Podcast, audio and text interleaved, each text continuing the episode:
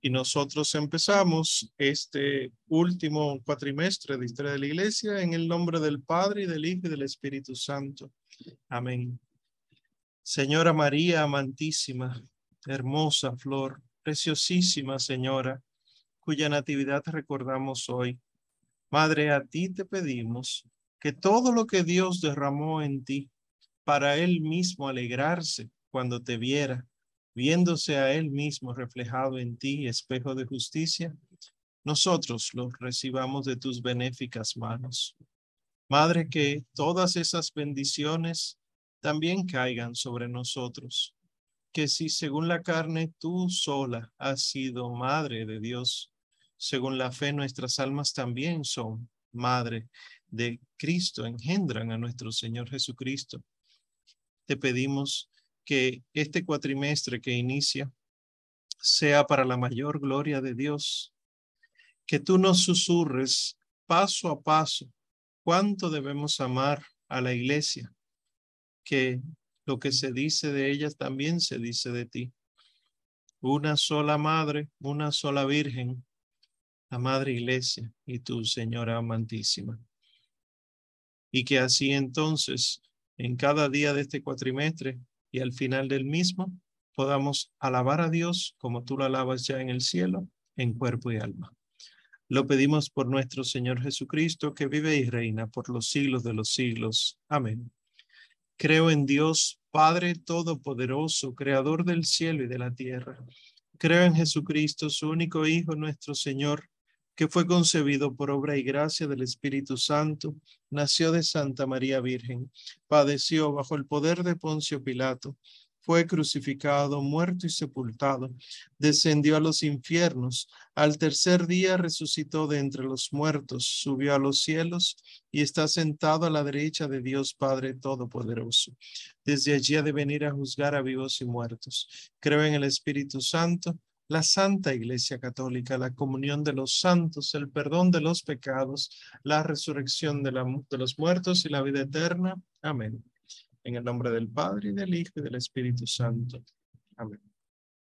Bueno, pues empezamos sobre historia de la iglesia moderna y contemporánea. Miren, habíamos hablado una serie de cosas, ¿verdad?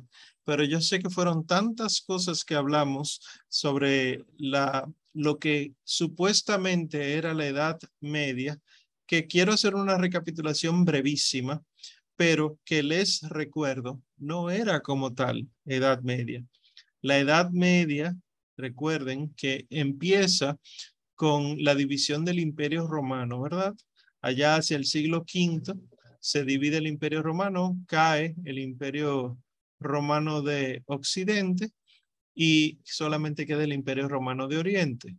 Y termina la Edad Media con la caída de Constantinopla, el Imperio Romano de, de Oriente. Eso es siglo XV. Entonces, cuando nosotros estamos hablando de la oscura Edad Media, que ya vimos que eso no existe como tal, que todo eso es disparate, realmente la gente se está refiriendo a la oscura edad moderna. Y es una contradicción porque el desorden que tuvimos con Martín Lutero ocurrió en la edad moderna, en la invención de la imprenta, ¿recuerdan?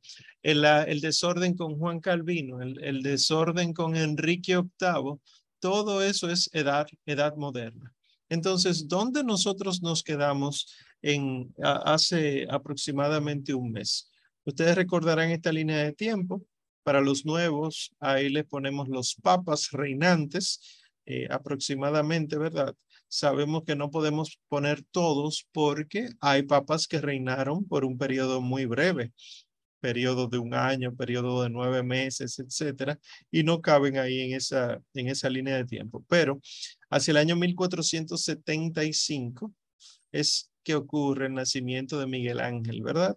Estamos hablando del renacimiento y hacia el 1479 nace Santo Tomás Moro. Miren que esto es lo importante de la línea de tiempo, que pone en perspectiva todo, ¿verdad? Porque como hablamos de historia de la iglesia por temas o quizá por ubicaciones geográficas, no podemos describir todo al mismo tiempo.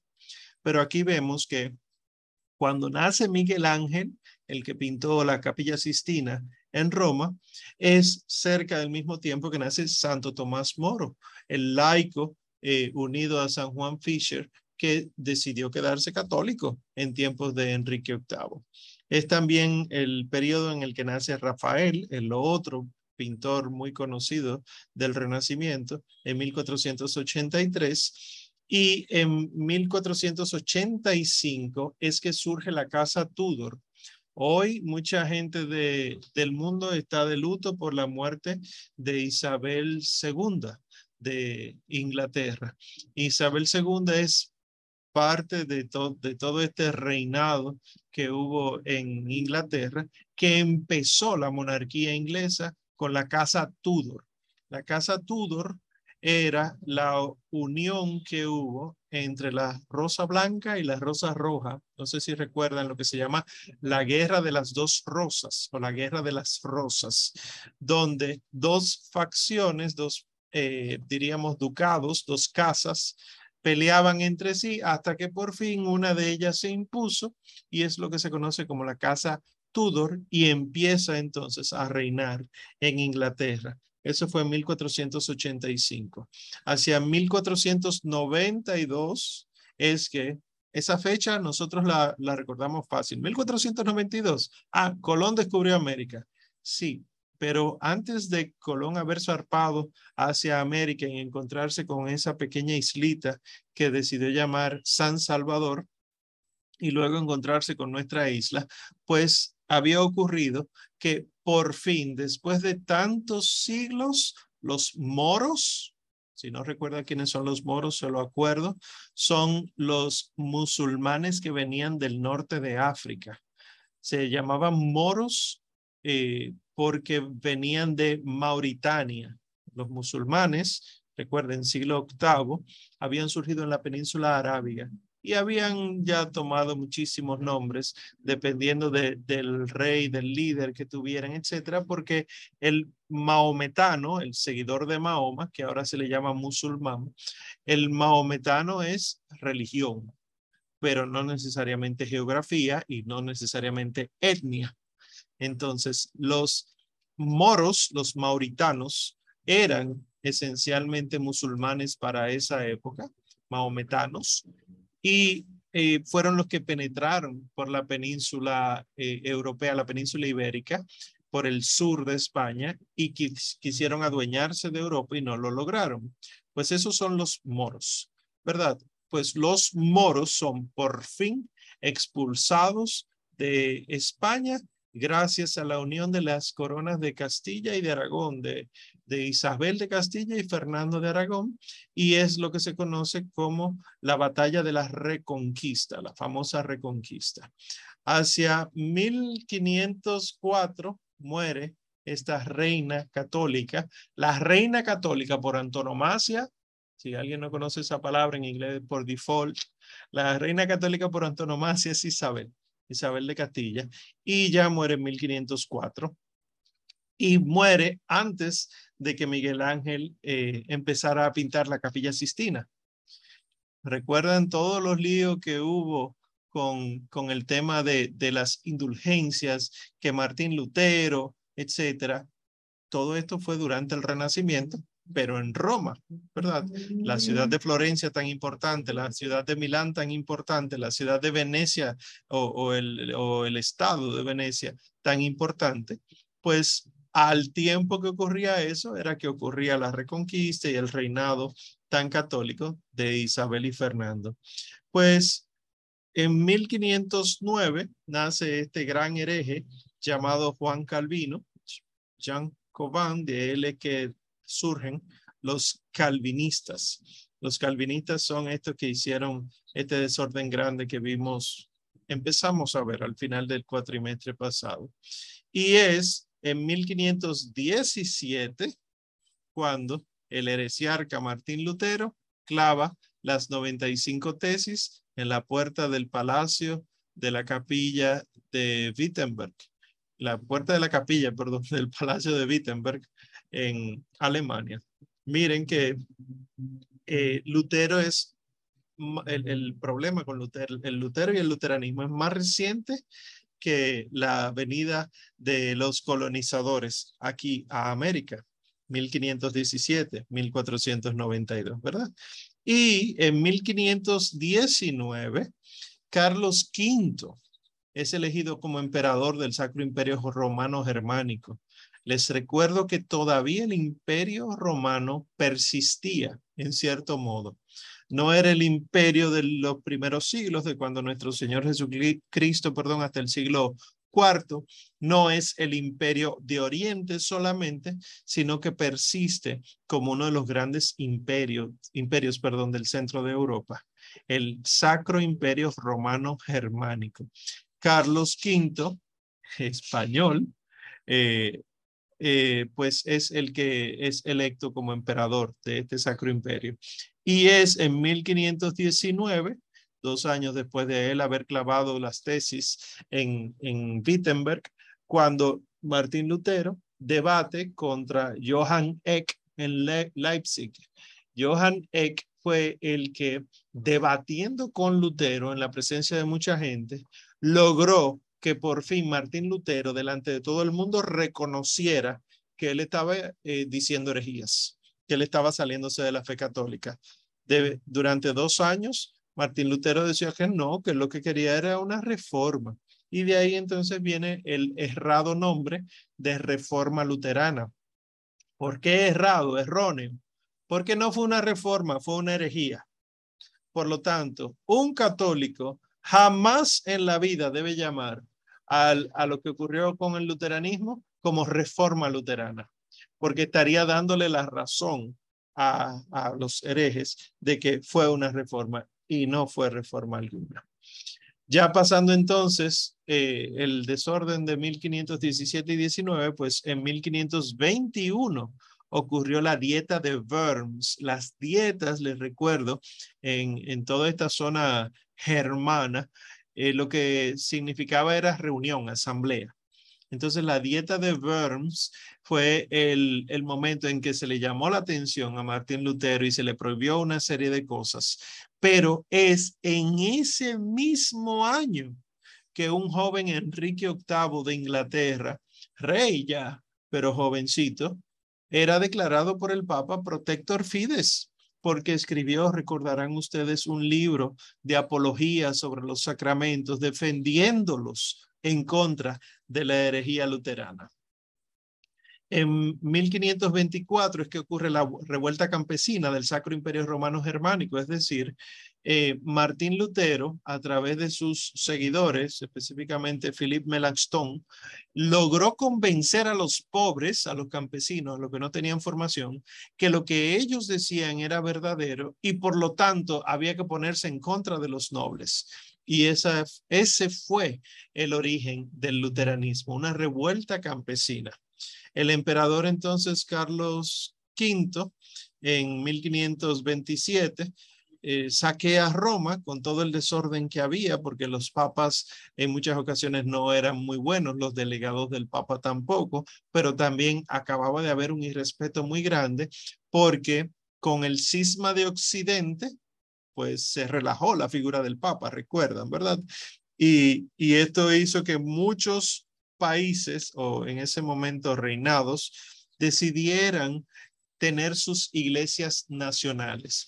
La de Francia, ¿verdad? El galicanismo fue una de ellas. Y es en ese mismo año que el Papa Clemente VII es encarcelado. En 1529 ocurre la dieta de Espira y es en esa dieta que los herejes luteranos empiezan a llamarse, a llamarse ellos mismos protestantes, porque ellos decidieron protestar en ese momento, porque la dieta decidía que cómo es posible que le demos, le estemos dando todo el favor a los nuevos cristianos, entre comillas, los protestantes, a los luteranos, si la Iglesia Católica también ha existido durante miles de años. Entonces los católicos tendrán los mismos derechos que los luteranos y los luteranos protestaron. No, no queremos eso, etcétera. A partir de ahí se llaman protestantes. Fue que protestaron. En 1530 ocurre la dieta de Augsburgo y allá se hace también la confesión de Augsburgo. Melanchthon, de los discípulos de Martín Lutero, mientras Lutero estaba eh, eh, protegido en el palacio para que no lo mataran, eh, pues logró hacer una como un ideario de cómo es el verdadero luteranismo o protestantismo, ¿verdad? En ese momento protestantismo era sinónimo de luterano. Y ahí entonces ocurre la primera confesión de fe luterana. En 1534, con todos los, los líos de falda de Enrique VIII mujeriego, pues se establece la iglesia de Inglaterra, también conocida como anglicana.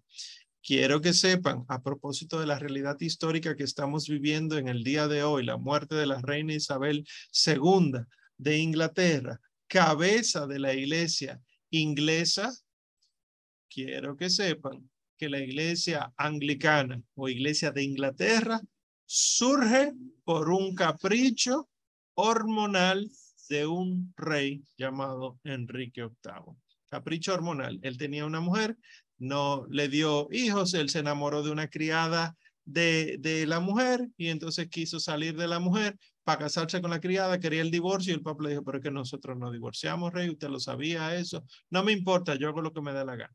Y bueno, hubo muchos que, que defendieron la fe católica porque Inglaterra era de entre lo católico, lo más católico que uno podía encontrar. Recuerden las misiones de los primeros siglos, salían de Inglaterra. Recuerden que los manuscritos incluso de Egipto se encontraban en, en Inglaterra. De Inglaterra llegaron muchos misioneros a evangelizar a lo que luego se sería, sería conocido como Alemania, ¿verdad? Bueno, pues pocos en ese momento en que Enrique VIII metió presión y, confundió a todo el mundo, pocos se quedaron siendo católicos de las cortes eh, del rey entre ellos Santo Tomás Moro, que era amigo personal y además consejero del rey Enrique VIII, pues termina siendo ejecutado Santo Tomás Moro. Y en el mismo año en que Santo Tomás Moro es decapitado, es que ocurre que Juan Calvino, un hereje francés, escribe un, un texto que se llama Los Institutos o la institución de, los, de religión, donde él explicaba cómo debía surgir una un, verdadera, según él, una verdadera religión. Es a los pocos años de eso, diez años más tarde, en 1545, que ocurre la primera sesión del Concilio de Trento. Fíjense que teníamos el problema de Martín Lutero, de Enrique VIII y de Juan Calvino, además de todos los problemas políticos que había de la época. Y entonces, 1545 ocurre la primera sesión del Concilio de Trento. Y ya hablamos de eso en su momento, que el Concilio de Trento fue, fue un concilio como ningún otro a lo largo de la historia de la Iglesia, porque sí fue la reforma. La reforma católica de la época se llama Concilio de Trento y no la reforma luterana, por favor, o reforma protestante, que eso no existe, que eso es un error. Eh, pero además fue no reformar, sino sobre todo enseñar lo que siempre se había enseñado. Al año siguiente de la primera sesión del concilio, en 1546, pues muere el hereje Martín Lutero, como sabemos, se ahorcó. Y al año siguiente de la muerte de Martín Lutero, en 1547, muere el rey Enrique VIII de Inglaterra. En, le sucede a Enrique VIII eh, su hija y María I, y resulta que en 1554, María I de Inglaterra devuelve Inglaterra al catolicismo Inglaterra volvió a ser católica porque con todos los líos que hubo con, con Enrique VIII, el protestantismo se metió en Inglaterra y ya no era anglicana, que se supone que era, entre comillas, la misma iglesia católica, pero que el rey era el que mandaba punto. No, como se introduce el protestantismo, que estuvo de moda por muchas razones, pues empieza a cambiar muchas cosas en la iglesia anglicana. Y María I de Inglaterra devuelve Inglaterra al catolicismo. Fallece María I, primera de Inglaterra, y le sucede Isabel I. Isabel I de Inglaterra fue terrible, porque fue la que persiguió a los católicos que quedaban y mandó a matarlos a todos y mandó a saquear muchísimas iglesias y monasterios. Y eso, eh, la sucesión de Isabel I eh, ocurre en 1558. En 1563 es que acaba el concilio de Trento de 1545 a 1563 y luego empieza toda la implementación del concilio. Sin embargo, en 1565 los turcos, también maometanos, musulmanes, atacan la isla de Malta para introducirse por el Mediterráneo a Europa, porque siempre han querido hacer eso y ahora es que lo están logrando lo cual no es muy bueno que lo estén logrando. Y en 1570, el Papa San Pío V excomulga a Isabel I de Inglaterra, porque con toda la persecución que ella hizo, lo único que logró fue que la iglesia pues se opusiera al reinado de ella, además de que Isabel I, no sé si recordarán, era ilegítima en la sucesión al trono. Al trono realmente le correspondía María Estuardo o María Reina de los Escoceses, María de Escocia. Pero eh, los, los nobles para, en lugar de preferir a, una católica como María de Escocia, decidieron elegir a una ilegítima sucesora porque esa seguiría siendo anglicana. En 1571 es que ocurre la batalla de Lepanto. ¿Recuerdan eso? Cuando por fin entonces una armada española se une por petición del Papa a combatir a estos turcos que iban a introducirse en Europa y vence. Pues allá en la batalla de Lepanto y gracias a la batalla de Lepanto por la intercesión de, de la Santísima Virgen María, Nuestra Señora del Rosario, por el rezo del Rosario, pues terminamos venciendo a los católicos, ¿verdad? Sin embargo, es en 1578 que llega la peste negra a Milán. Recuerdan que dentro de los montones de cosas que pasaban era que arrojaban cuerpos de personas infectadas a las ciudades donde había comerciantes y luego eh, cuando esos comerciantes volvían a sus pueblos, ciudades natales o, donde habitaban su residencia, pues terminaban infectándose e infectando a los demás. Pues así sucedió en Milán. En Milán llegó la peste negra hacia 1578 y ahí se destaca la figura de la que hablamos, San Carlos Borromeo, que él además de implementar las reformas del Concilio de Trento y toda la doctrina del Concilio de Trento, se encargó de cuidar a los enfermos, no abandonó la ciudad y de hecho seguía dando la comunión en la boca. Y por último, la última anotación que voy a hacer, ¿verdad? Para luego entonces la clase de hoy, en 1582 es que el Papa Gregorio XIII ajusta el calendario juliano. Durante años y años y años se había utilizado el calendario juliano, es decir, del emperador Julio. Y eh, así era que se contaba el tiempo. Sin embargo, el Papa Gregorio XIII pidió a una serie de expertos que arreglaran todo eso porque evidentemente había un fallo. ¿Cómo podemos decir que estamos en primavera si no se está viendo la primavera, etcétera? Y de hecho se mandó a construir una de las habitaciones que hay en los, en los, en los, en el palacio papal, una de las habitaciones que se llama las habitaciones de los vientos. Se, una habitación cuadrada, cuatro paredes, con unas marcas en el piso y un agujerito en una de las paredes donde iba a entrar el sol y empezaba a estudiarse todo eso y hubo un ajuste. Ese ajuste eliminó cerca de 10 días del calendario porque estaba ya desfasado y se implementó lo que nosotros conocemos hoy y todavía estamos usando de un calendario de 365 días que cada cuatro años se le agrega un día al año y cada 500 años se le agrega un día más al calendario. Ese calendario que nosotros utilizamos ahora es el que se conoce como calendario gregoriano. Es gracias al Papa Gregorio XIII. Hasta eso le debemos a la Santa Madre Iglesia. Pues hoy, entonces, a manera de explicación del desorden que había con los luteranos, con los anglicanos, etcétera, vamos a hablar de las guerras de religión. ¿Qué es esto?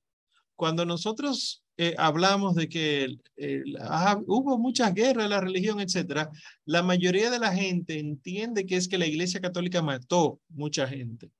Y la realidad no es esa. Para nada, para nada.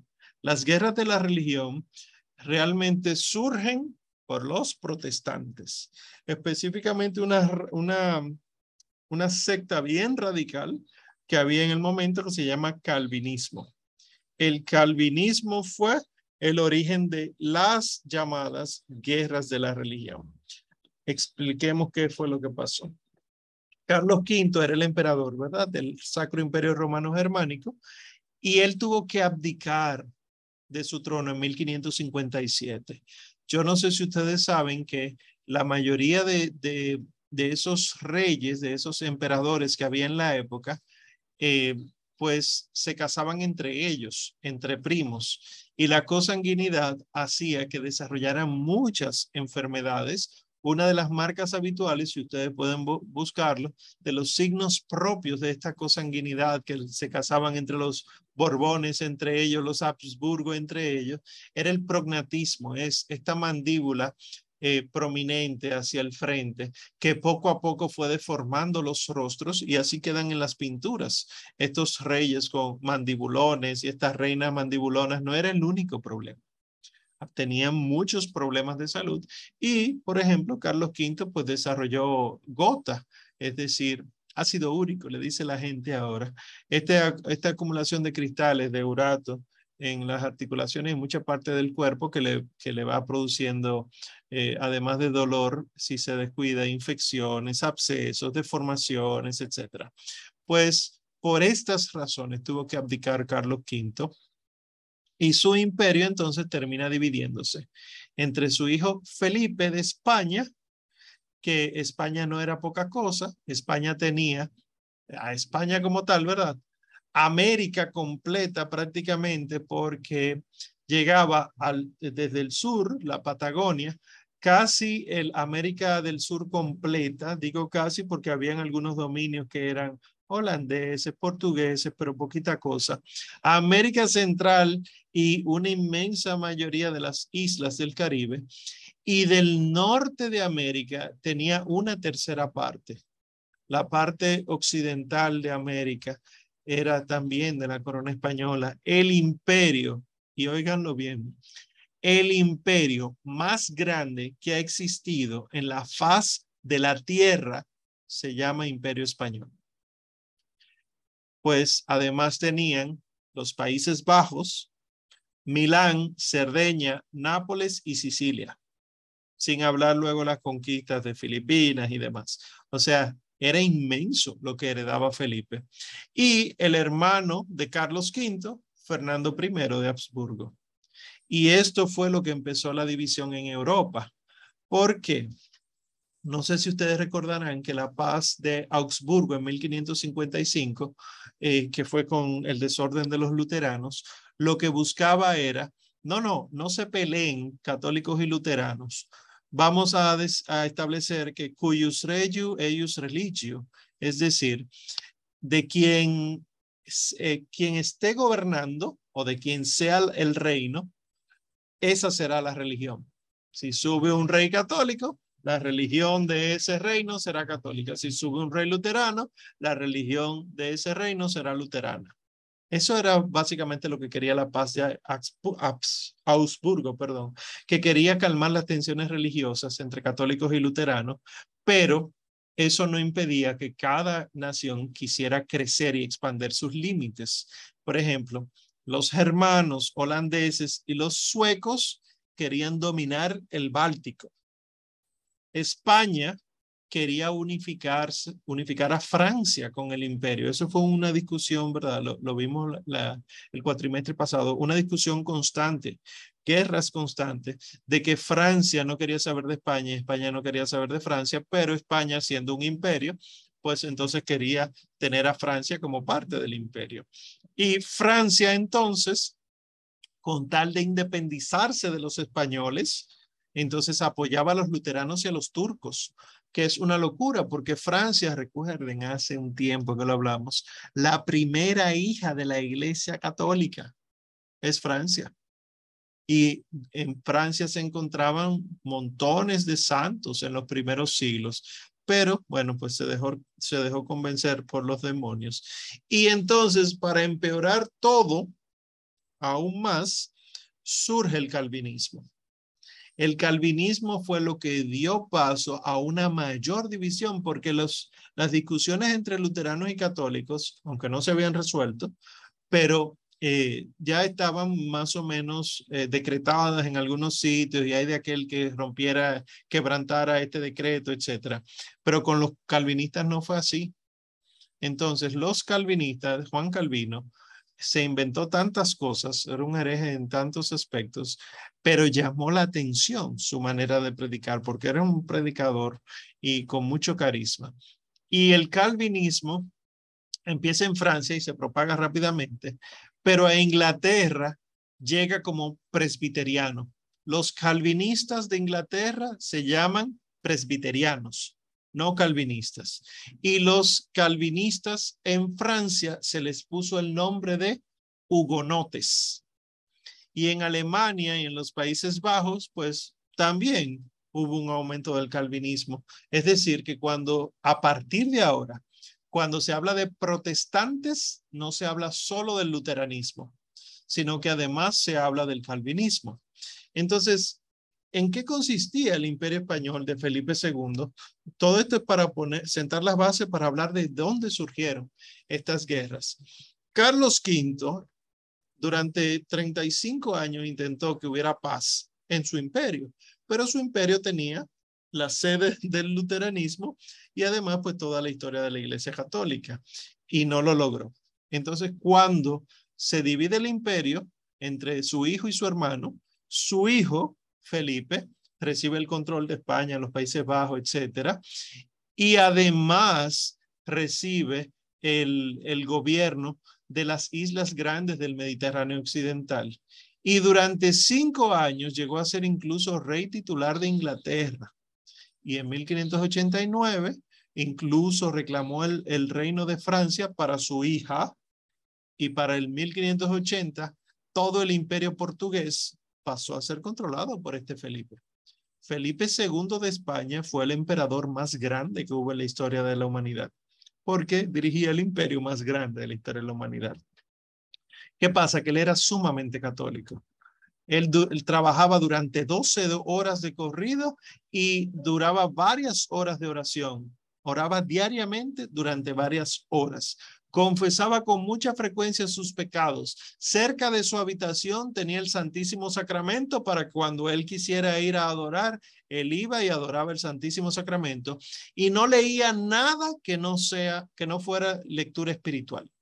Es decir, libros de espiritualidad católica. ¿Y cuál era el objetivo de él, entre otras tantas cosas, verdad?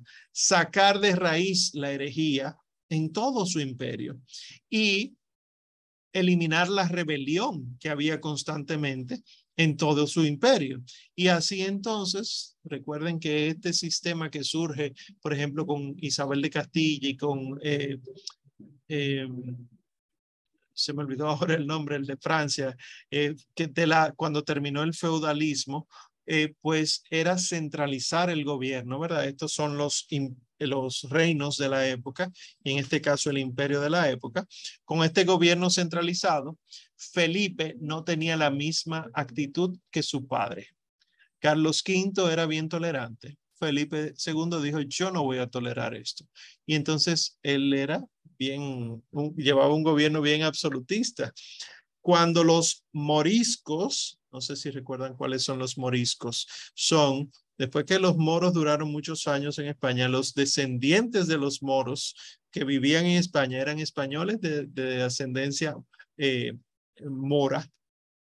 Los moriscos se rebelaron con estas decisiones de Felipe II e incluso tramaban, estaban eh, realizando un complot para que los turcos pudieran entrar en España, para que pudiera haber un ataque de los turcos, pues Don Juan de Austria, ¿se acuerdan de Don Juan de Austria? El que fue convocado para la batalla de Lepanto, que era el que dirigía la Armada Española y que venció en la batalla de Lepanto.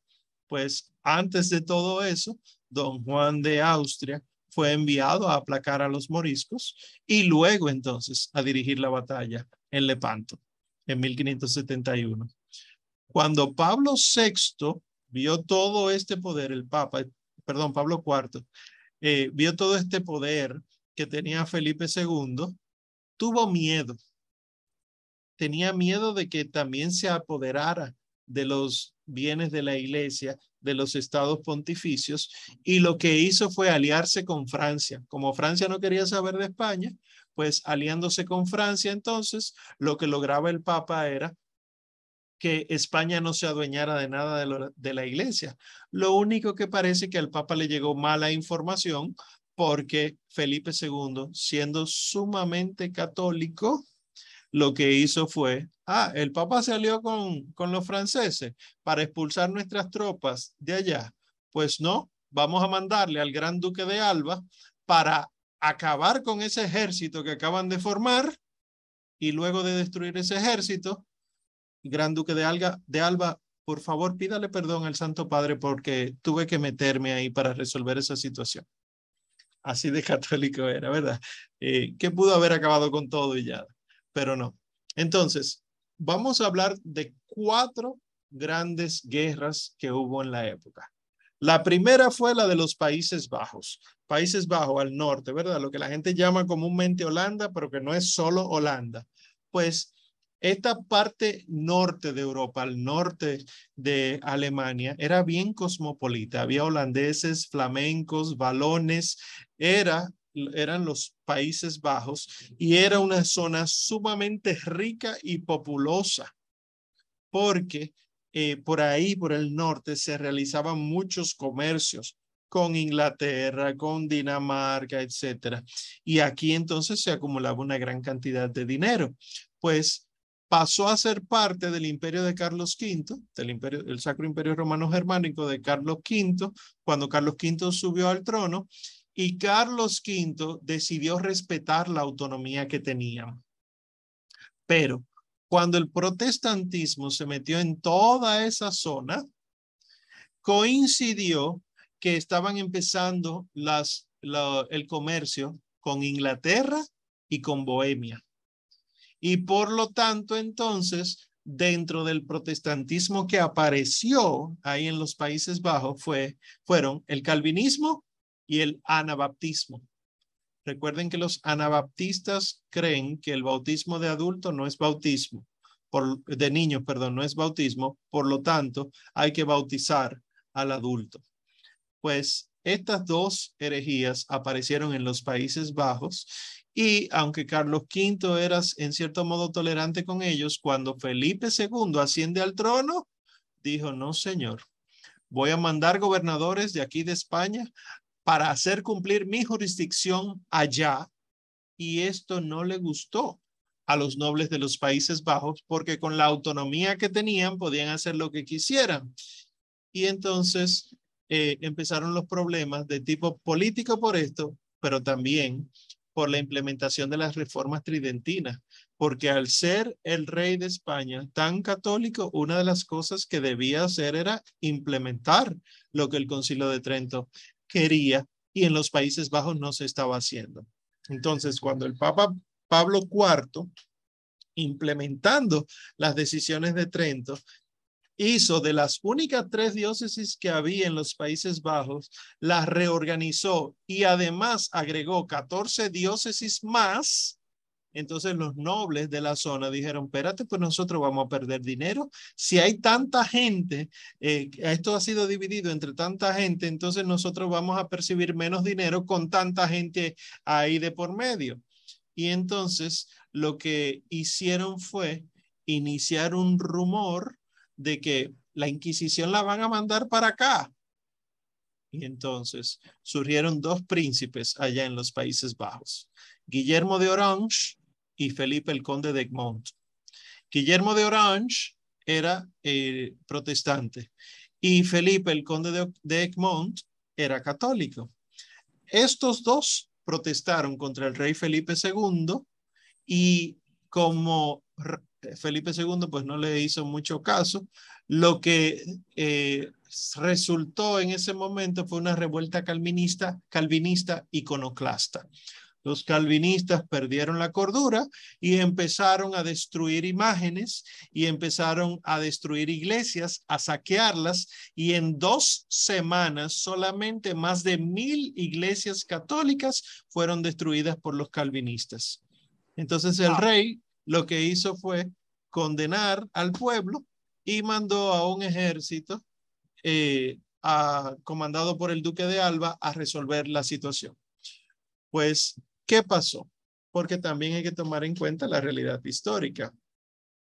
Los soldados españoles empezaron a hacer, ¿verdad? Todo lo que se les había mandado, hacer misericordias, etcétera. Guillermo de Orange se fue corriendo y el duque de Alba entonces se quedó frente al conde de Egmont y lo ejecutó. Se le quitó la tierra a los aristócratas, se le impusieron graves eh, impuestos, se asignaron graves impuestos y nobles y campesinos entonces se unieron contra los españoles. ¿Qué hizo Guillermo de Orange allá en el exilio? Cuando él hablaba con la corte de Felipe II, él pasaba por católico pero cuando él hablaba con la corte de los príncipes germanos, él se hacía pasar por luterano. En el exilio entonces, él adoptó el credo calvinista cuando él vio que los calvinistas eran muchos más allá en Holanda. Y entonces logró convencer a los calvinistas de allá para que él con su hermano invadieran los Países Bajos con una serie de mercenarios alemanes y el ejército español pues no era nada fácil, pues terminó expulsándolos rápidamente.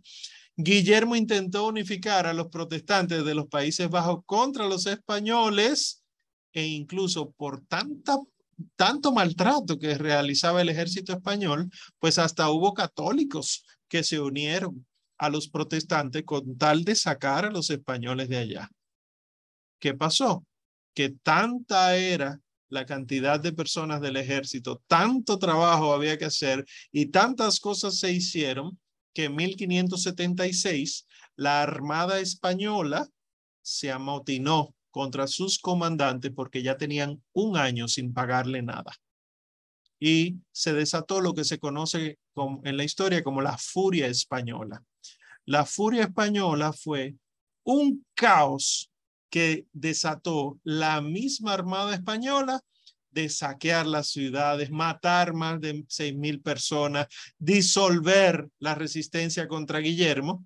Y entonces Guillermo pudo hacer lo que quería hacer hasta que por fin entonces ese mismo año, en noviembre, se firmó lo que se llama pacificación de Gaunt, que establece la tolerancia del culto. Es decir, con esta pacificación, no vamos a obligar a nadie a hacer lo que no quiere ser en cuanto a religión, sino que vamos a tolerar hasta acá. Pero ¿qué pasa? Como fue derrotado el duque de Alba, entonces Felipe II, el rey de España, envió a don Juan de Austria, este que había vencido en otras ocasiones, para ganar de vuelta los Países Bajos, que eran de ellos, era del imperio. Entonces, luego de una serie de victorias de su parte, casi ganando don Juan de Austria, casi llegando a vencer a los protestantes, una enfermedad acabó con su vida en 1578. Y en lugar entonces de don Juan de Austria, el Felipe II manda al duque de Parma, Alejandro Farnesio, quien prometió a, a los Países Bajos, vamos a devolverles las libertades originales que ustedes tenían. Y así entonces eh, la gente se puso de acuerdo, excepto siete de las 17 provincias que había en los Países Bajos. Las siete provincias del norte permanecieron unidas a Guillermo de Orange y lograron una alianza que se llamó la Unión de Utrecht. Se independizaron de España y se reorganizaron como Provincias Unidas de los Países Bajos, que luego sería conocida como la República Neerlandesa, que es lo que ahora la gente llama Países Bajos, que es lo que ahora la gente llama Holanda. Fue en esa situación. Y en 1578, entonces, las 10 provincias del sur decidieron hacerle caso al duque de Parma, formaron una unión, la unión de Arras, y es lo que ahora se conoce como Bélgica. Esa unión de Arras era lo que quedó español de los Países Bajos gracias al calvinismo. Entonces, Felipe II declaró a Guillermo de Orange como un forajido nacional y un partidario francés de Felipe, pues termina matándolo en 1584. Muere Guillermo y bueno, después terminan matando al que asesinó a Guillermo. Y el duque de Parma entonces sigue hasta Amberes, a orilla, a orilla del río de Escalda, que era el centro comercial con Inglaterra. Y eso hizo, o sea, como eh, el duque de Parma había conseguido que la parte sur de los Países Bajos volvieran a, a, ser parte del Imperio Español, si seguía avanzando hasta el centro comercial que se tenía con Inglaterra, en esa desembocadura del río, pues habría problemas con los ingleses. ¿Y qué hicieron los ingleses? Se involucraron en la guerra. Y el duque de Parma entonces muere en 1592. El sur se vio muy afectado por todos los líos de la guerra sin embargo, los ingleses lograron vencer, se adueñaron de eso, de la desembocadura del río Escalda, y a partir de ahí, Ámsterdam se convirtió en el centro comercial y financiero del norte de Europa. Y por eso es que los Países Bajos en ese momento se dividieron en calvinistas del, norte y católicos del sur. Esa es la primera de las cuatro guerras. La segunda guerra de las religiones es lo que se conoce como la rebelión de los hugonotes. Recuerden que los hugonotes es el nombre que se le dio a los calvinistas en Francia. Hay muchas teorías de por qué se, se llaman hugonotes, no hay nada certero, pero ese es el nombre que recibieron. Pues Calvino, cuando empieza la herejía, como él era francés, pues esparció rápidamente la herejía por Francia, porque no había que traducir nada, no había que explicar prácticamente nada. Entonces, en Francia, el calvinismo era tan fuerte, se había esparcido tanto y tan rápido que ya no se podía considerar como una disidencia de algunos. Ah, no es un grupito que piensa así. No, era la mayoría que pensaba que ese protestantismo era verdadero. Con el cisma de Occidente que había pasado hace unos años, con el surgimiento de la Iglesia Nacional Francesa, el galicanismo, con la guerra de Luis XII contra el Papa Julio II, el papado perdió su prestigio en Francia y por eso entonces las reformas de Trento no pudieron entrar en Francia, porque estaba el calvinismo y el, el rechazo del francés promedio a la figura del Papa. Entonces, el calvinismo se convirtió en el pretexto de los nobles para combatir al emperador. No, porque esto es lo que somos nosotros. Entonces, Enrique II de Francia, cuando muere el rey de Francia, el, Francia se divide en tres facciones. La Maison de Guise o la Casa de Guisa, que era la facción católica de Francia. Eran los descendientes de Magno, eran llevados por los duques, por los cardenales de Lorena, una región de Francia. Estaba la segunda facción, que era la facción hugonota, que era llevada por el príncipe de Condé y Gaspar de Coligny, que lo que buscaba era emanciparse de la Maison de Guise oponiéndose a los españoles y peleando por la libertad de culto. Nosotros queremos ser lo que queremos ser, punto. Y la tercera facción, que cualquiera creería que el pleito entre las dos anteriores era suficiente, la tercera facción era la más peligrosa, que eran los llamados politics, ¿verdad? Sería los políticos, pero eh, adquiere ese nombre, ¿verdad? Por haber sido en Francia. Los politics era ahí se destaca Catalina de Medici. Era un grupo no religioso que lo que hacía era que aprovechaba la situación política del momento, causando intrigas entre católicos y protestantes, para ellos entonces sacar provecho. Por eso era tan peligroso. Entonces, en febrero de 1563, fue asesinado Francisco de Guise, de la, de la Mesón de Guise, y así estalló la guerra civil entre católicos y hugonotes que duraría 18 años. ¿Qué fue lo que pasó? Esta mujer pueden buscarla en, los anales de la historia y ustedes descubrirán que es mala. No, no es malo emitir un juicio de esa manera contra ella. Catalina de Medici. Miren, durante esos 18 años de guerra hubo muchas atrocidades, los católicos contra los hugonotes y los hugonotes contra católicos. Pero una de las atrocidades más grandes es lo que se conoce como la masacre de San Bartolomé. Catalina de Medici organizó esa masacre. Ella quería salir de Gaspar de Coligny. Ella quería matar a Gaspar de Coligny de los hugonotes, ¿verdad? Eh, porque él era amigo y asesor del hijo de ella, Carlos IX de Francia. El rey Carlos IX de Francia, hijo de Catalina de Medici, tenía como amigo y asesor a Gaspar de Coligny. Entonces, ¿qué hizo ella? Su hija, Margarita, fue desposada con Enrique de Navarra. Ella lo desposó, ella mandaba a casar a sus hijos por asuntos políticos. Entonces, Enrique de Navarra y Margarita estaban casándose en París. Y ella, aprovechando que los hugonotes estaban en París todos, ella difundió rumores de que allá en París, en la boda, están planeando una insurrección de los hugonotes. Y entonces los católicos que estaban, eh, que se habían quedado, planearon un contraataque porque, oye, están planeando una manera de matarnos.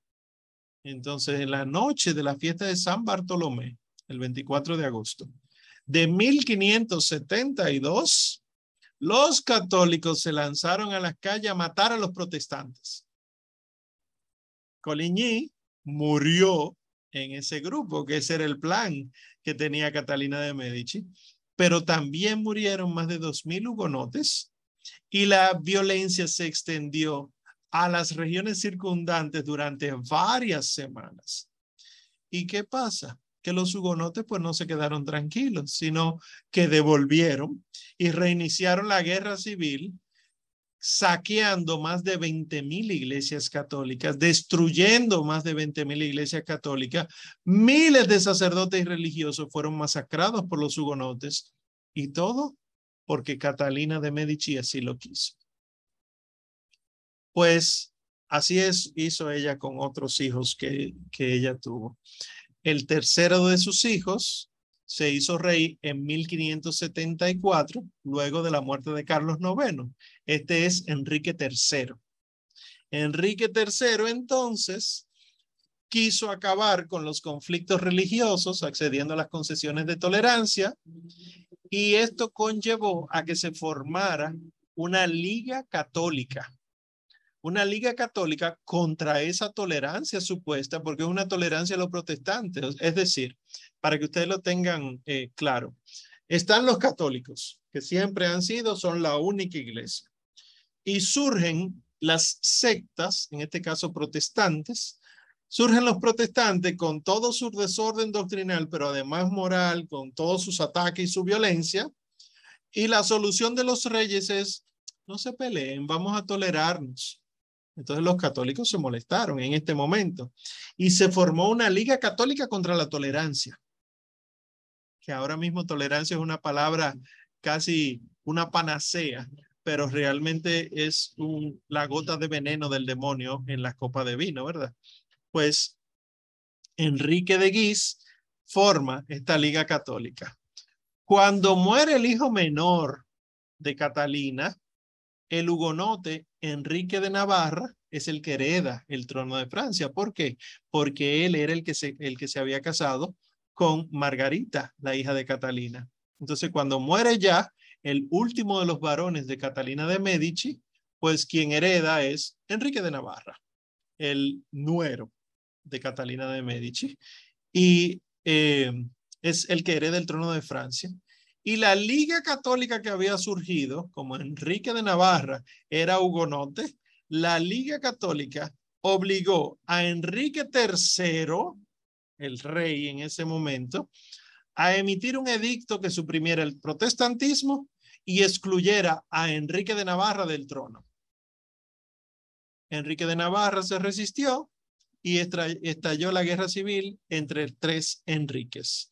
Enrique III, que era el rey de Francia, Enrique de Guise, que era el católico fundador de la Liga Católica contra la Tolerancia, y Enrique de Navarra, que era el heredero al trono, pero era hugonote y la Liga Católica no lo quería. Los dos hugonotes, Enrique III y Enrique de Navarra, lograron entonces asesinar a Enrique de Guise, el católico, y luego entonces Enrique III, el rey de Francia, fue asesinado y el único que quedó con el paso al trono fue Enrique de Navarra. Entonces Enrique de Navarra, hugonote, por miedo a que el rey Felipe II de España reclamara a Francia para sí, él, entre comillas, se reconvirtió al, al catolicismo y fue coronado como Enrique IV. ¿Por qué digo entre comillas? Porque hay una famosa frase, realmente se ha pasado a través de tradición oral, se puede decir que es apócrifa, pero es una famosa frase que incluso forma parte de expresiones coloquiales en muchas partes del mundo, que es Paris vaut bien une messe. París vale bien una misa. Es decir, yo estoy dispuesto a hacer cualquier cosa por mantener a París. En este caso, una misa desde una connotación negativa. Entonces, luego de muchos años de guerras civiles, Enrique IV, que era este de Navarra, ¿verdad? Emitió un edicto en 1598 en el que se permitía tener culto protestante, pero en lo privado. Fíjense que él había aceptado el catolicismo. Sí, vamos a, permitir el protestantismo, pero en la esfera privada, en su casa, y se permite practicar públicamente en aquellas naciones que son abiertamente en su mayoría protestantes y tienen los mismos derechos civiles que los católicos. Entonces, esta realidad es la en Francia donde existe la figura del cardenal Richelieu. Ustedes han oído aquí muchos nombres. Me río porque cuando mi abuelo estaba en vida, él tenía muchos licores y muchos licores tienen estos nombres. Carlos V, el Duque de Parma, el Richelieu, etc. Pues el cardenal Richelieu eh, está en una situación bien específica, pero muy de mando en, este desorden de la guerra de los hugonotes.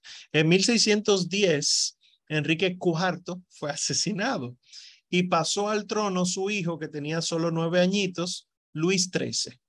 Entonces, como él solo tenía nueve añitos, los asuntos de Estado estaban en manos de su secretario, que era Monseñor Armand Jean Duplessis, cardenal duque de Richelieu. Este es el famoso cardenal Richelieu. El cardenal Richelieu se esforzó en centralizar el gobierno de Francia, en aumentar el poder de la monarquía francesa, como procurando la unidad religiosa y adoptando políticas anti-Habsburgo, es decir, toda esta casa, esta descendencia de lo que sería el imperio, el Sacro Imperio Romano Germánico. Entonces Richelieu ayudó a Francia a recuperarse económicamente estimulando la exploración marítima, que era lo que estaba en moda eh, en ese momento, ordenó la destrucción de todos los castillos fortificados que no eran del rey y las ciudades hugonotas que fueron creadas por el edicto de Nantes, de Nantes se mostraron hostiles a estas decisiones. Entonces, ¿qué hizo Richelieu? Vamos a suprimir sus ciudades y los nobles que gobiernan esas ciudades, porque él quería centralizar, unificar todo y centralizar el gobierno.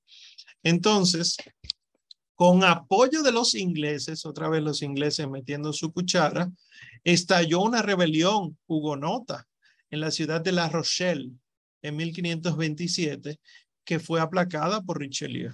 Esto de La Rochelle hizo que muchísima gente saliera huyendo y esos hugonotes entonces terminaron tomando barcos y emigrando a nuevas tierras, que es lo que se conoce como Nuevo Mundo, y llegaron específicamente al, este de Estados Unidos, en, en Nueva York, y ahí establecieron New Rochelle, Nueva Rochelle. Eran hugonotes. Los vamos a ver luego en su momento que los famosos pilgrims, peregrinos que llegan a Estados Unidos no son católicos, son de todas estas sectas, ¿verdad? Amén de los colonizadores católicos. estoy hablando de, esos que celebran el jueves de octubre, creo que es eh, el Día de Acción de Gracias. Después hablamos de eso. Bueno, pues el cardenal Richelieu aprovechó y modificó el edicto de Nantes y emitió lo que se conoció como paz de Alès o edicto de gracia, que lo que hizo fue suprimir los derechos de los hugonotes de fortificar y guarnecer ciudades y prohibió a los protestantes participar de las funciones de gobierno. Eso fue en Francia.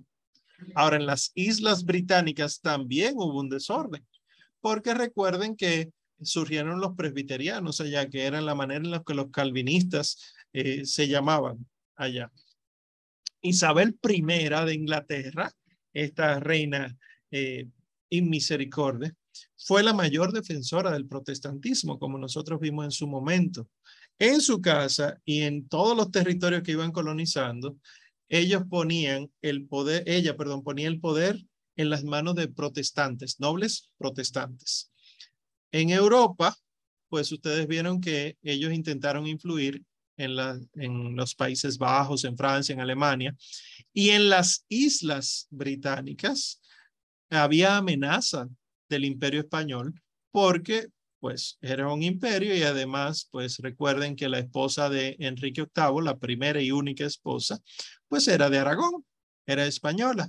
O sea que también había manera de reclamar Inglaterra, eh, de la Inglaterra de Enrique VIII, no por Isabel I, sino por Catalina. Entonces, ¿Qué hizo Catalina cuando vio, perdón, Isabel I, cuando vio que el, el imperio español estaba tratando de apoderarse de eso? Aumentar las persecuciones contra los católicos en Inglaterra e Irlanda.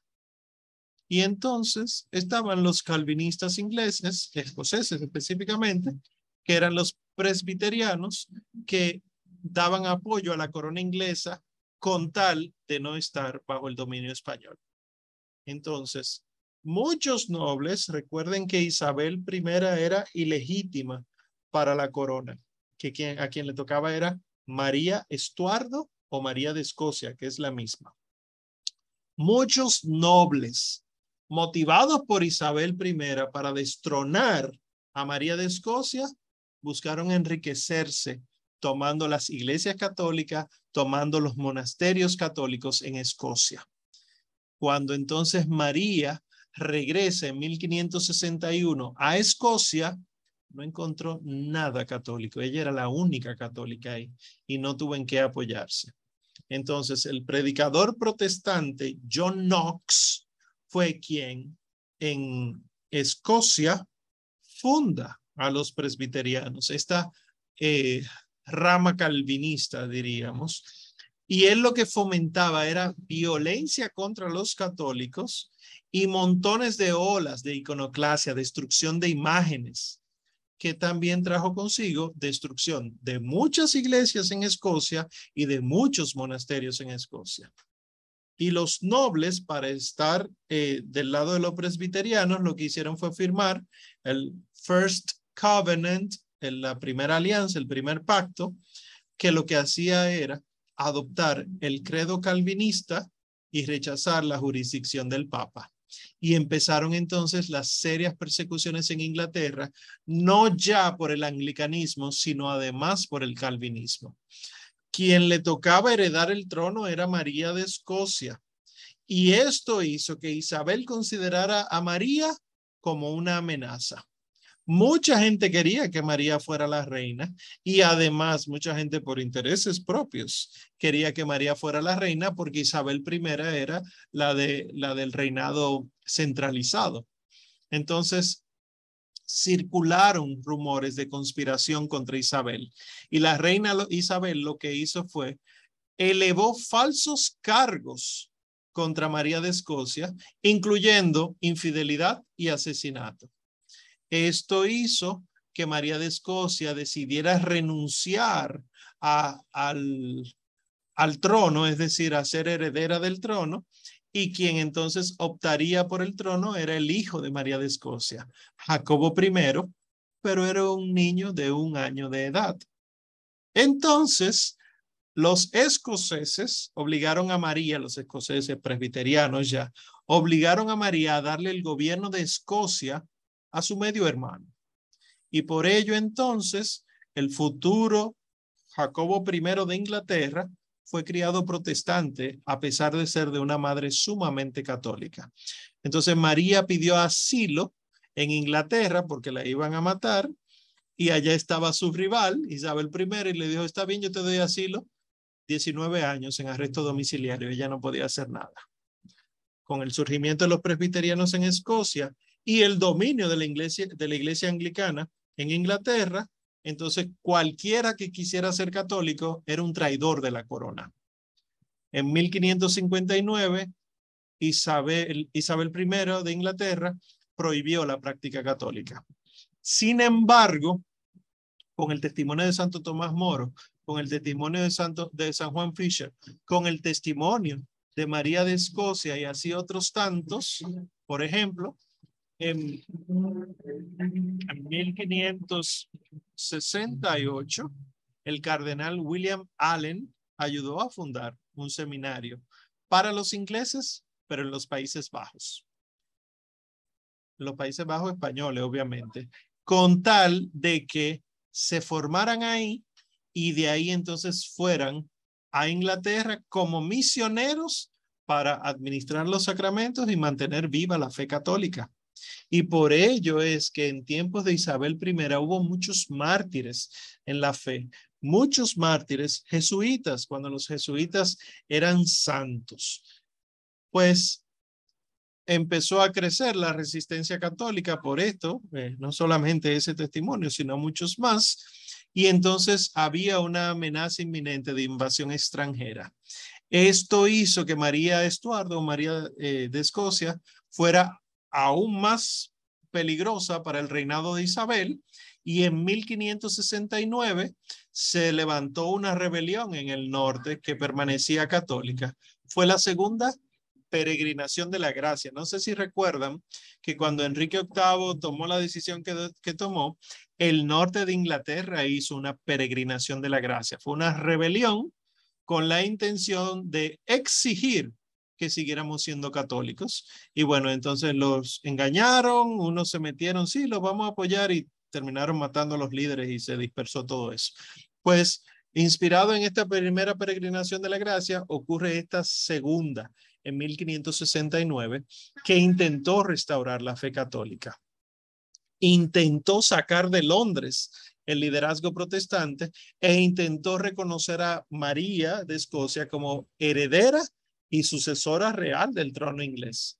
Pero también esta rebelión fue aplastada e Isabel pues tomó venganza. La reina declaró ley marcial en todo el norte y las tropas inglesas iban a ir casa por casa para encontrar y ejecutar a los sacerdotes católicos que encontrara.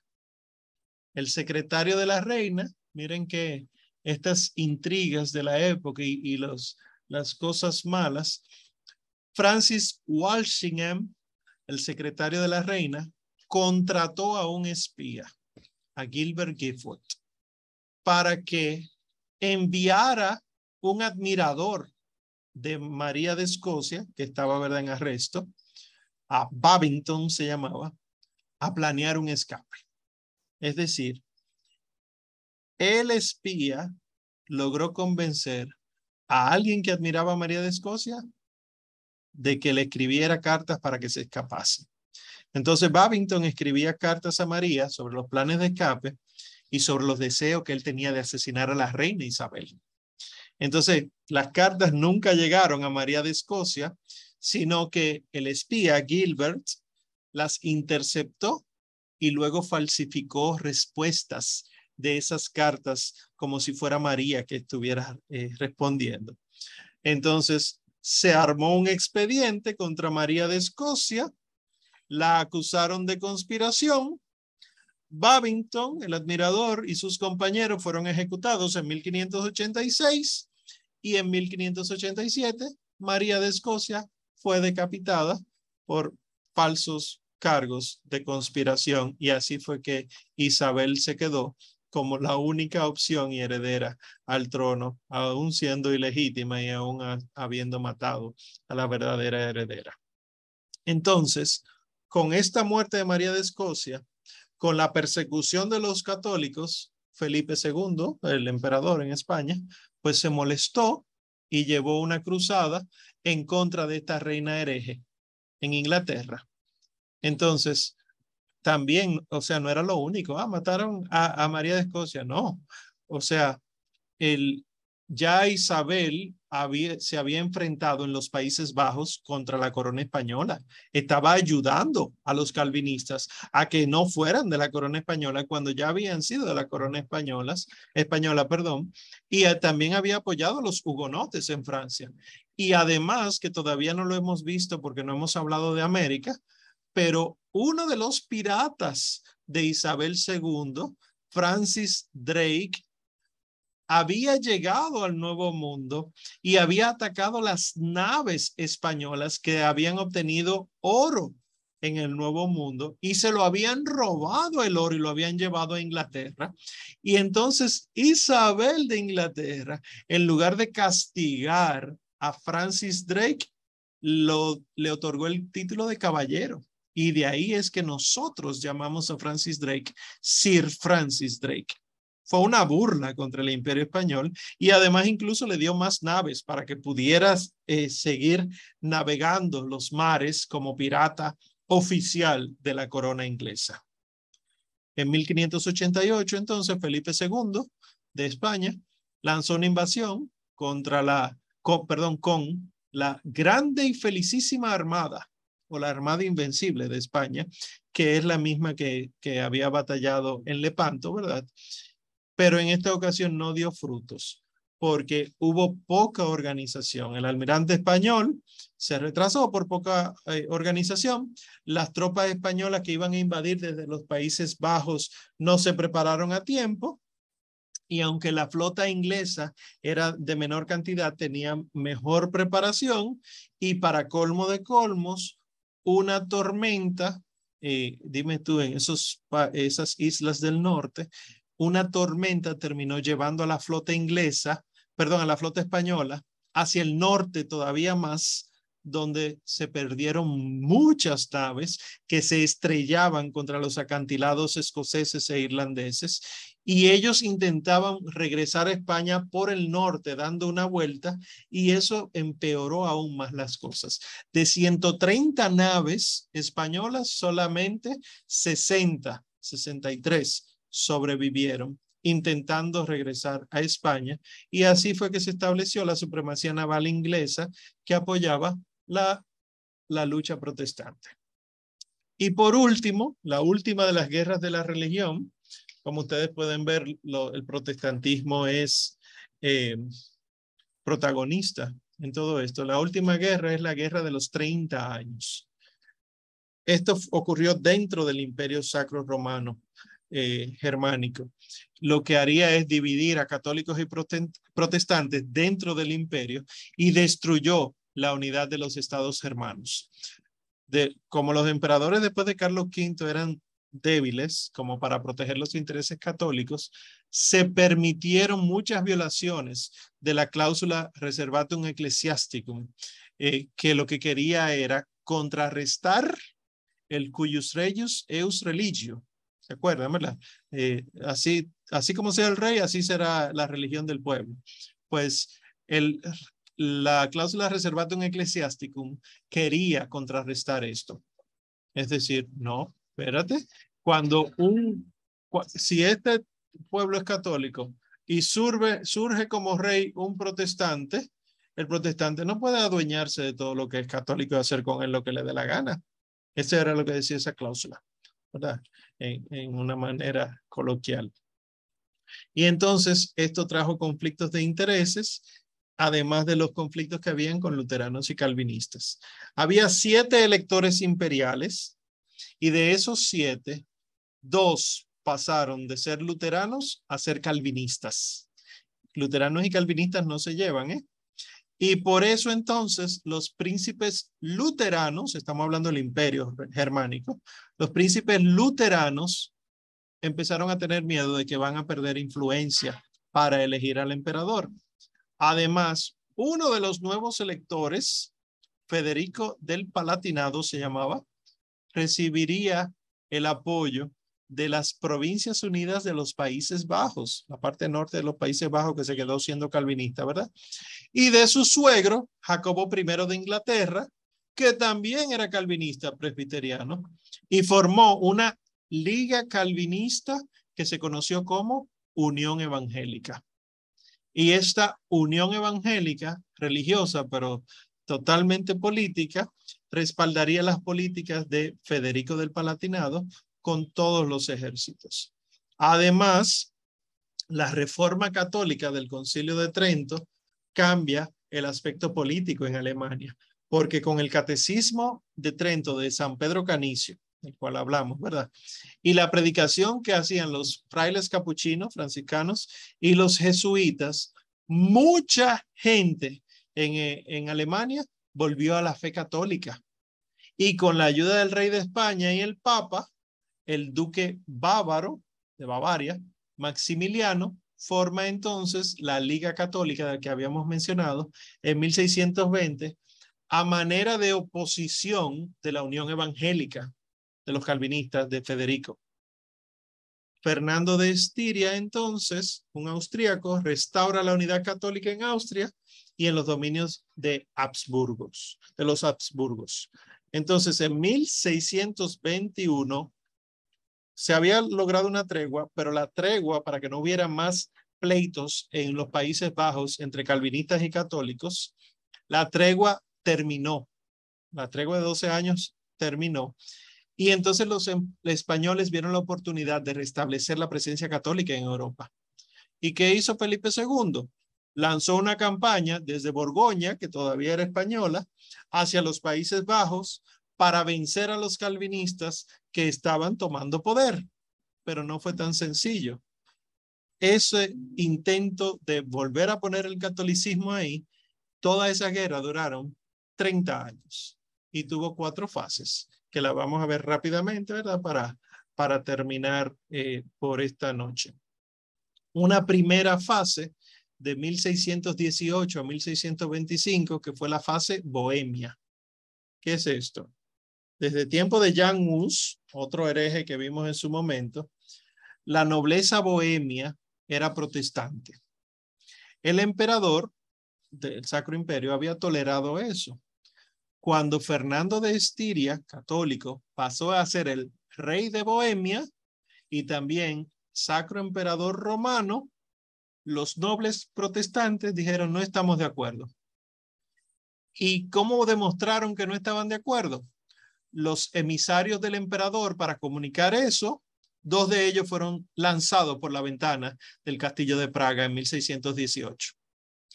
Y este acontecimiento lo que se conoce como defenestración de Praga, ese acontecimiento de lanzar dos de los emisarios del emperador por la ventana del castillo de Praga eh, como respuesta a la insatisfacción que tenían con que el nuevo emperador era católico, es lo que marca el inicio de la guerra. Entonces, los nobles bohemios rechazaron a Fernando de Estiria, el Fernando, ¿verdad? Católico, y eligieron para ellos a Federico del Palatinado. Para ellos, Federico, del Palatinado era el rey, pero realmente el rey era Fernando de Estiria. Federico levantó un ejército para defender a Bohemia y Fernando también levantó un ejército con apoyo del Papa y de España y fue a Praga. En 1620, las fuerzas de Federico y, de Fernando, es decir, de los calvinistas y de los católicos, se encontraron en Montaña Blanca, así se llama el lugar, y Federico y los protestantes fueron vencidos. Fernando retomó su reino católico, confiscó las tierras de los nobles y las redistribuyó como dotes para las iglesias, las órdenes, los monasterios, etc. Y las tropas españolas entonces siguieron su camino, ah, eh, eh, invadieron el Palatinado, dieron el electorado a Maximiliano de Bavaria, de quien habíamos mencionado. Esa es la fase bohemia, 1618-1625. Ah, eh, Ahora, desde 1625 a 1629 se da la fase danesa. El rey de Dinamarca, Cristian IV, esto ya es otro país, ¿eh? otro sitio, él toma el liderazgo de la resistencia protestante. Ahí obtuvo el apoyo de Inglaterra, los Países Bajos y Francia para que no surgiera nuevamente el catolicismo. Para entonces enfrentar esta amenaza protestante, Fernando II, el emperador, solicita al general Albrecht von Fallenstein crear un nuevo ejército. Pero este ejército era prácticamente de mercenarios, es decir, ese ejército numerosísimo no se le iba a pagar nada, sino que ellos iban a saquear la tierra por donde viajaran. Y así entonces eh, entonces, perdón, Wallenstein logró someter al control de Fernando una gran parte de Alemania y en 1629 el emperador católico, recuerden, emitió el edicto de restitución, que lo que hizo fue devolver a la Iglesia Católica toda la tierra que había sido confiscada por los protestantes en 1555. Los príncipes luteranos alemanes que en un momento estaban apoyando a Fernando contra los calvinistas, ahora rechazaron eh, a Fernando porque él era abiertamente católico. Y entonces, confrontado por un ejército católico hostil, el de Wallenstein, y una política imperial que minaba la independencia de ellos, pues los luteranos y los calvinistas se unieron contra los católicos. Y como los franceses se oponían al dominio de los Habsburgos, entonces, lamentablemente, el cardenal Richelieu apoyó esta resistencia protestante.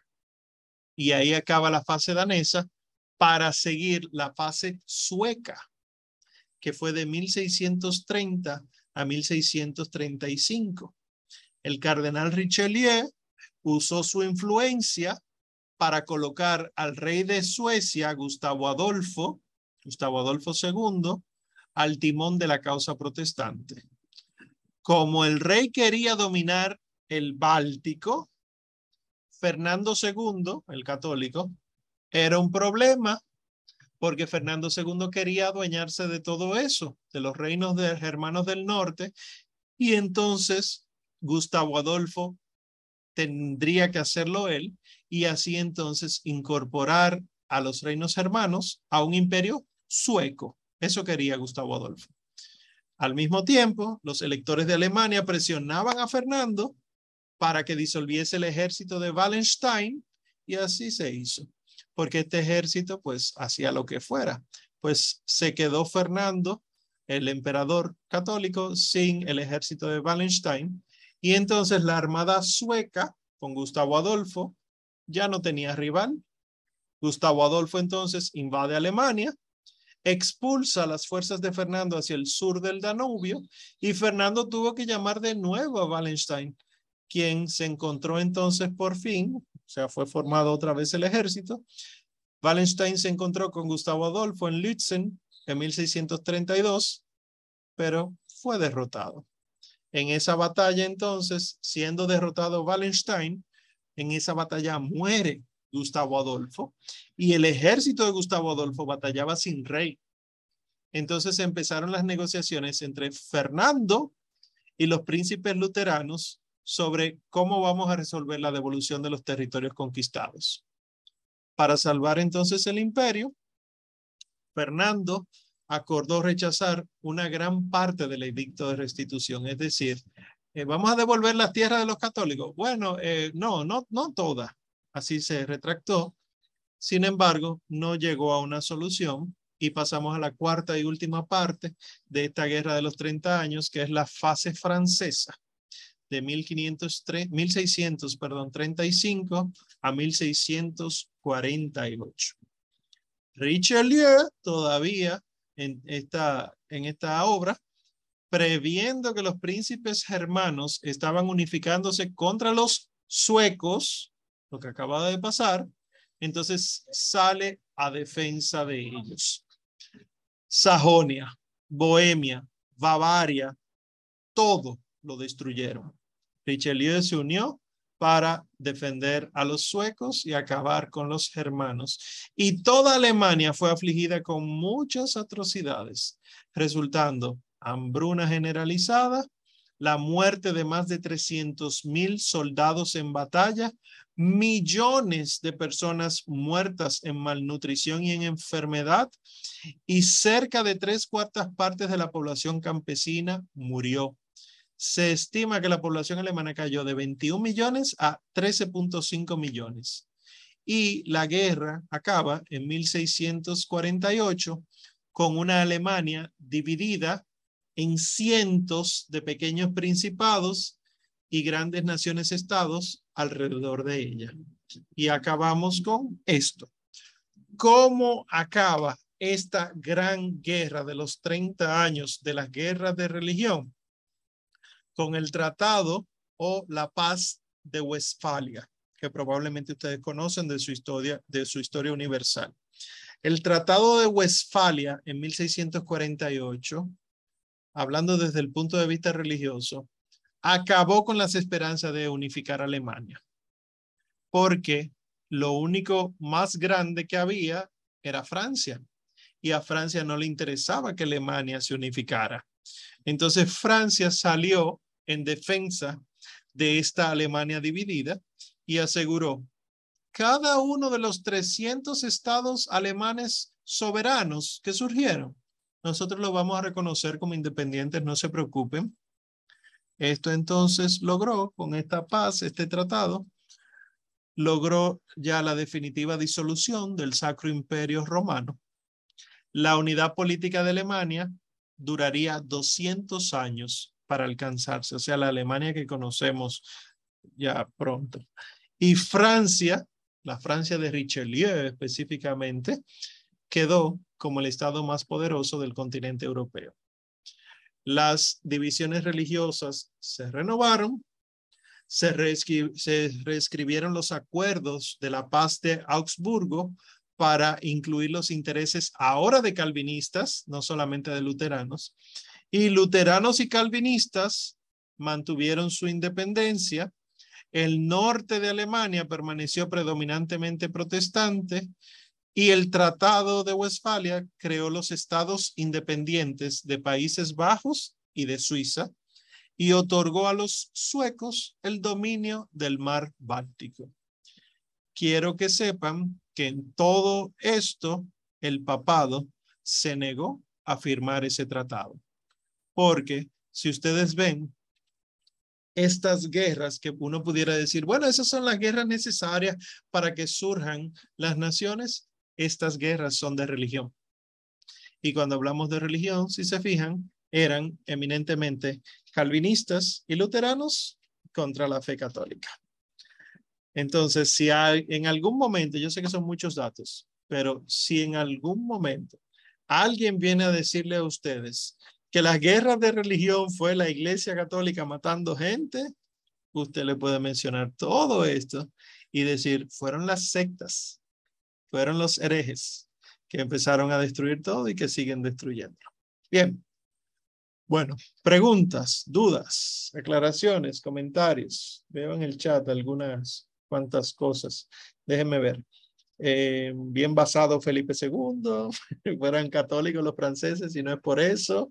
Esas son las famosas guerras de religión que asolaron Europa. Y Oliver dice, pero el Papa debió de llamar al capítulo al cardenal Richelieu por apoyar a los protestantes, sí, pero recuerden que Francia no era tan fácil como, ah, la Francia católica, era una Francia católica nacional, nacionalista galicanismo. Y Richelieu, si ustedes buscan la biografía de él, ustedes verán que él estaba eh, estudiando ciencias políticas. Y cuando se muere su hermano, que era el, el que era obispo, pues entonces los papás dicen, no, mi hijo, tú vas a ocupar ese puesto. Y entonces él mezcló las dos cosas. Y si ustedes buscan rápidamente en internet, verán que él ostenta más bien el título de ministro de Relaciones Exteriores que de cardenal de la Iglesia Católica. Relaciones exteriores, ¿verdad? Muy relativo con todo lo que él mató, pero bueno, son de las cosas que hay en la historia de la Iglesia. Gil, tienes la mano levantada, adelante. Salió, me oigo. Sí. Un comentario. Yo noté aquí la tolerancia del culto, que fue que en el 1500, ¿cuánto fue? Para yo notar la fecha bien. El la tolerancia.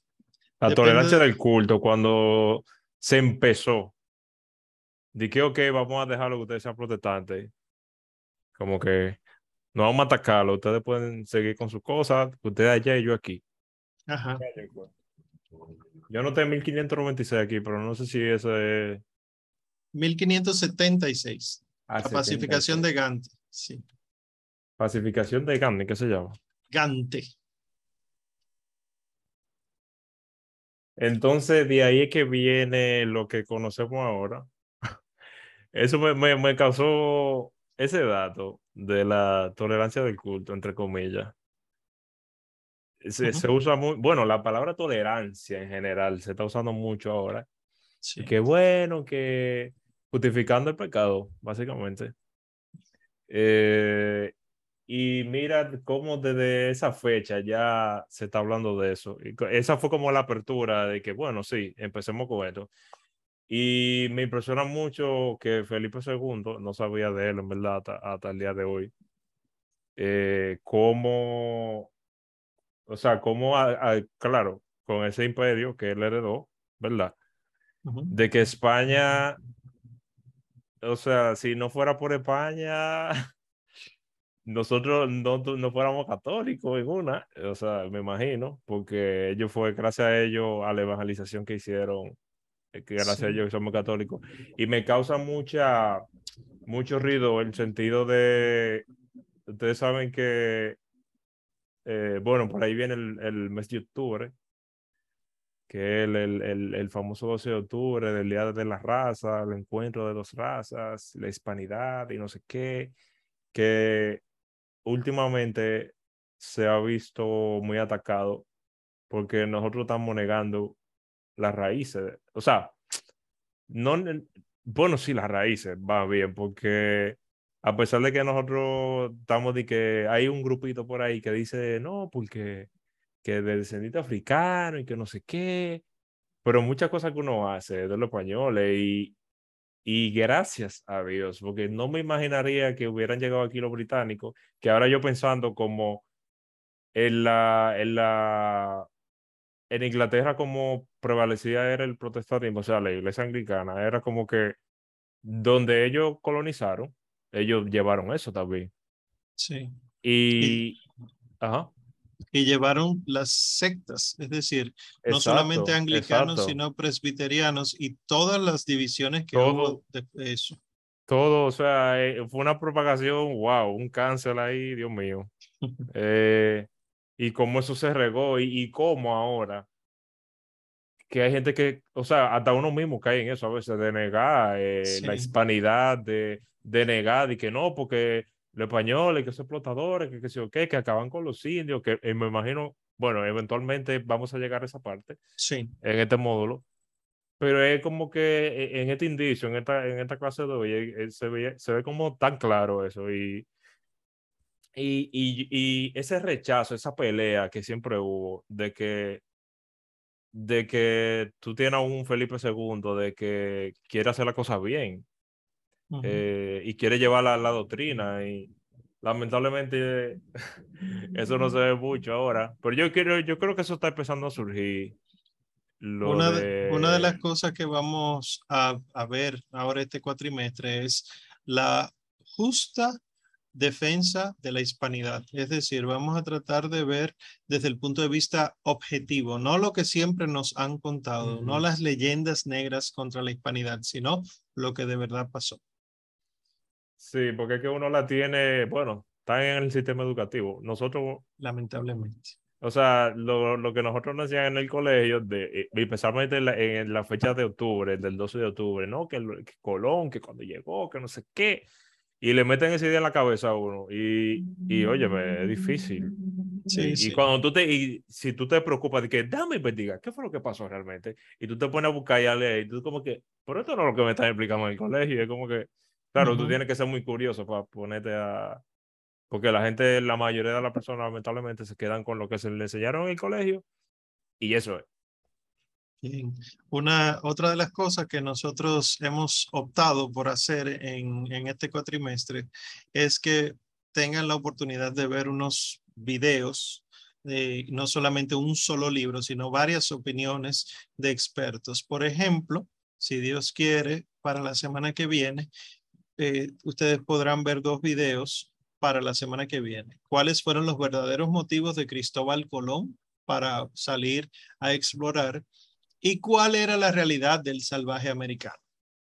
Porque es que se pinta América antes de Colón como si fuera un paraíso terrenal donde aquí todo el mundo bebía chocolate y marshmallow y esas cosas. Y no es verdad. Pues gracias, Sil. ¿Quién más? ¿Alguna duda? Veo el chat, ¿verdad? Que se ha ido activando. Sí, nosotros fuimos por misericordia de Dios, evangelizado por los españoles. Evangelizados. Bien, bueno. Eh, pues dejémoslo aquí por esta noche. Entonces, para la semana que viene, revisen su programa. Si alguno no lo tiene, puede escribir por el chat de la escuela o directamente a María Emilia, no hay problema con eso. Eh, para que se les reenvíe, pero se supone que ya todos recibieron en su correo el programa con los links de los videos que vamos a ver. Este cuatrimestre no eh, leeremos del libro porque el profesor se dio cuenta de que pocos sacaban provecho del libro, muchos sacaban provecho de los videos, entonces lo que hicimos fue aumentar la cantidad de videos y así entonces para la semana que viene ustedes habrán visto, por ejemplo, esos dos videos que mencioné y así entonces podemos hablar eh, conforme a lo que dice el, el programa que preparamos de cuáles fueron estos movimientos de exploración que hubo no solamente de Cristóbal Colón, sino de misión. Hubo muchos movimientos de exploración y misión en, por tierra, pero muy marcados por mar. Está bien. Entonces, eh, también los que desean realizar su pago, recuerden hacerlo, tienen los datos, no se duerman con eso. Si alguien quiere dar un poco más para nosotros eh, proporcionar las becas a los estudiantes que no pueden pagarlo, perfecto, bienvenido sea. Vamos entonces a concluir en el nombre del Padre y del Hijo y del Espíritu Santo. Amén.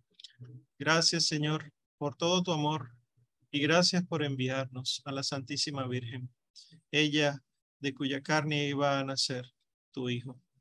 Gracias por tantas gracias, por hacernos hijos tuyos e hijos de ella, que tan grande es el amor y la condición de madre que tú mismo quisiste darte una, y ella siendo madre tuya, madre de Dios Hijo, hija de Dios Padre, esposa de Dios Espíritu Santo, también en ese corazón inmaculado cabemos los que nos llamamos hijos de ella. Que nuestras, nuestra noche sea de descanso y mañana podamos levantarnos con salud y gozo al clarear el nuevo día para cantar las alabanzas del cielo.